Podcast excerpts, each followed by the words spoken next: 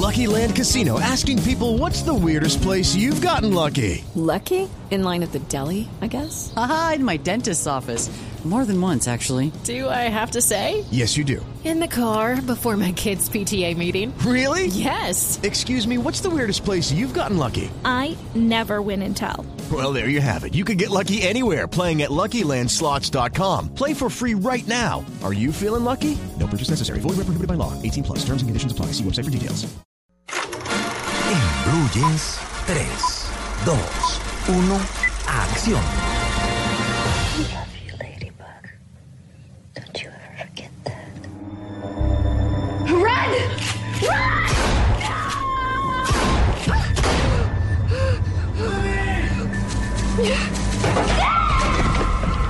Una chica es testigo del asesinato de su madre, de sus hermanas.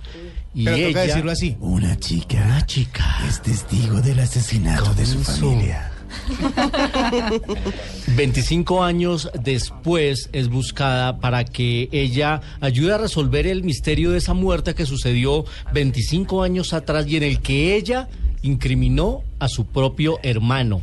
Es la historia de una película que se llama Dark Places, Lugares Oscuros, protagonizada por una mujer que hace poco le estábamos celebrando su cumpleaños, W. Charlize Theron.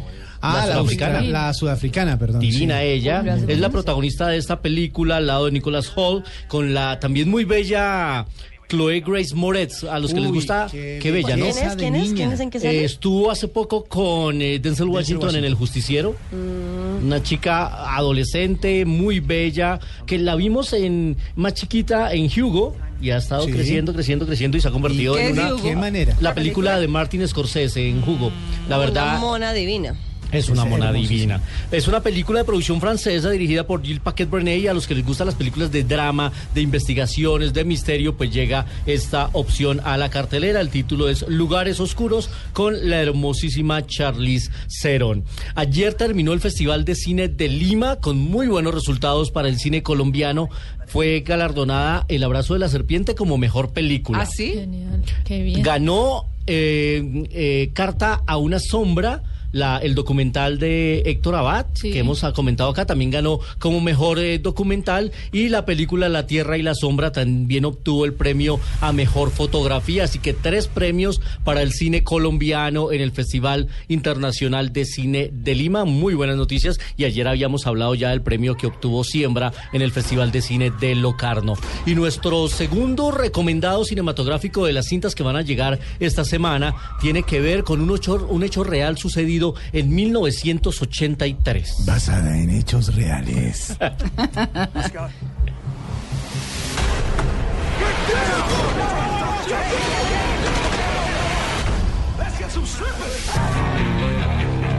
I want to talk to you guys about some business. Something big. Ese año de 1983 fue secuestrado el magnate de la cerveza Alfred Heineken. Por supuesto, el dueño de Sí, sí. la famosa cerveza de botella verde, que en esa época no era verde, después la cambiaron. Vea, pues. Pero lo secuestraron por un grupo de desempleados y lo secuestraron en compañía de su chofer y exigían 50 millones de dólares por su libertad. Unas cuantas cajas de cerveza en su defecto. Y unas, cu- unas cajas de- unos, unos cuantos petacos. No, rasca, rasca eterna. unos Sí. petacos de cerveza. Pues eh, este episodio es narrado en una película que justamente va a llegar esta semana con el título de El secuestro del señor Heineken y el protagonista es el siempre estupendo Sir Anthony Hopkins. Él es el señor Heineken. Está también Jim Sturgess, Sam Worthington, al que vimos en Sí. Avatar Ajá. y también vimos en Furia de Titanes. De esta historia ya se había hecho hace cuatro años una película en Holanda, pero pues esta es la versión Hollywood de esa historia. Llega esta semana una película de misterio, una película de drama también, más que de acción, es una más, más, eh, la película aborda el conflicto desde el punto de vista de los secuestradores que se sienten encartados cuando secuestran a este magnate y recibe la atención de los medios, pero nadie le resuelve y nadie le responde quién les va a pagar el rescate. Entonces es como ellos terminan resolviendo la situación. Está basada en hechos reales. Pueden buscar los archivos de prensa que me parece que están ahí muy, muy importantes. Y la gran actuación de Sir Anthony Hopkins que tiene, no es el protagonista de la película principal, pero sus breves apariciones siempre que lo muestran a él en cautiverio demuestra por qué fue el ganador del Oscar por El Silencio de los Inocentes y nominado por muchas más. Y nos vamos a 35 milímetros hoy a recordar uno de los grandes directores. 35 milímetros en Blue Jeans.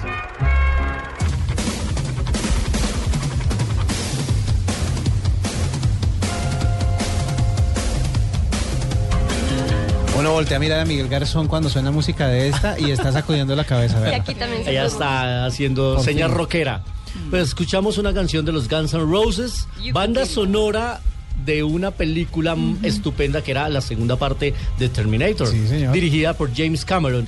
James Cameron hizo Terminator 1 y Terminator 2. Ya no Y- tuvo ni participación ni en la tercera ni en la cuarta y mucho menos ¿Y en esta qué? última. ¿Y De hecho, qué? en la pasada también suena. En, en algún momento Christian Bale, que es el protagonista Sí. de, de- de ese Terminator, la pone en una grabadora para llamar la atención Sí, sí, de, los, sí. de los de las máquinas. Pues hoy estamos eh, trayendo esta canción y recordando Terminator porque justamente hoy, un día como hoy, nació el señor James Francis Cameron en Ontario, Canadá. Hoy está cumpliendo 61 años. Un hombre que sin duda ha, ha revolucionado con sus películas. Se atrevió a invertirle 220 millones de dólares a un barco que se hundía como Titanic y recuperó más de mil. Después se atrevió a hacer eh, Avatar, de la cual ya se están preparando segunda y tercera parte. Hizo Abismo, hizo también primera y segunda parte de mm, Terminator. Incluso fue guionista de algunas películas, fue guionista de Rambo 2. Sí. Yo no sabía, ¿Ah, sí? ese dato no lo, no lo conocía, pero fue guionista de Rambo Vea, 2. pues, Rambo. Vea, James Cameron es responsable de las dos películas más taquilleras de todos los tiempos, que son justamente Titanic y Avatar. No sé cuál es primero ahora. Avatar es primero Avatar que primero, que segundo. Sí, Titanic. desba- se desbancó al mismo. Sí. Eh, fue, el, fue el primero o de los primeros en crear una película gigantesca que unía acción y comedia, que fue True Lies. Ay, Mentiras me verdaderas. Buenísima. Es espectacular en todo película. sentido. Es súper. eh, o sea, la acción es muy buena y la diversión que uno tiene con esa película es Ay, lo espectacular. Es muy, muy Bueno, chévere. Ahí está. Y ahora está preparando también otra película que se llama The Dive para el 2016. Así que Happy Birthday, Mr. Cameron. Ay, bueno. Bueno, ¿nos vamos de paseo? De paseo. Muy bien.